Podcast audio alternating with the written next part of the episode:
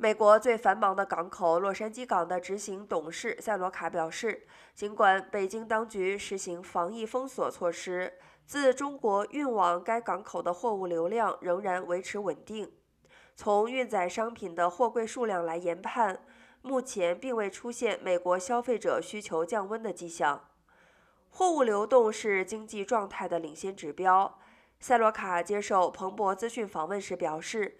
目前还没有任何事物暗示着美国走向衰退。他并预期，洛杉矶港将在六月底至七月初迎来比往常更早的高峰季。南加大供应链管理教授维亚斯则表示，美国地区供应链受扰的状况可能会在未来一两个月内达到高峰。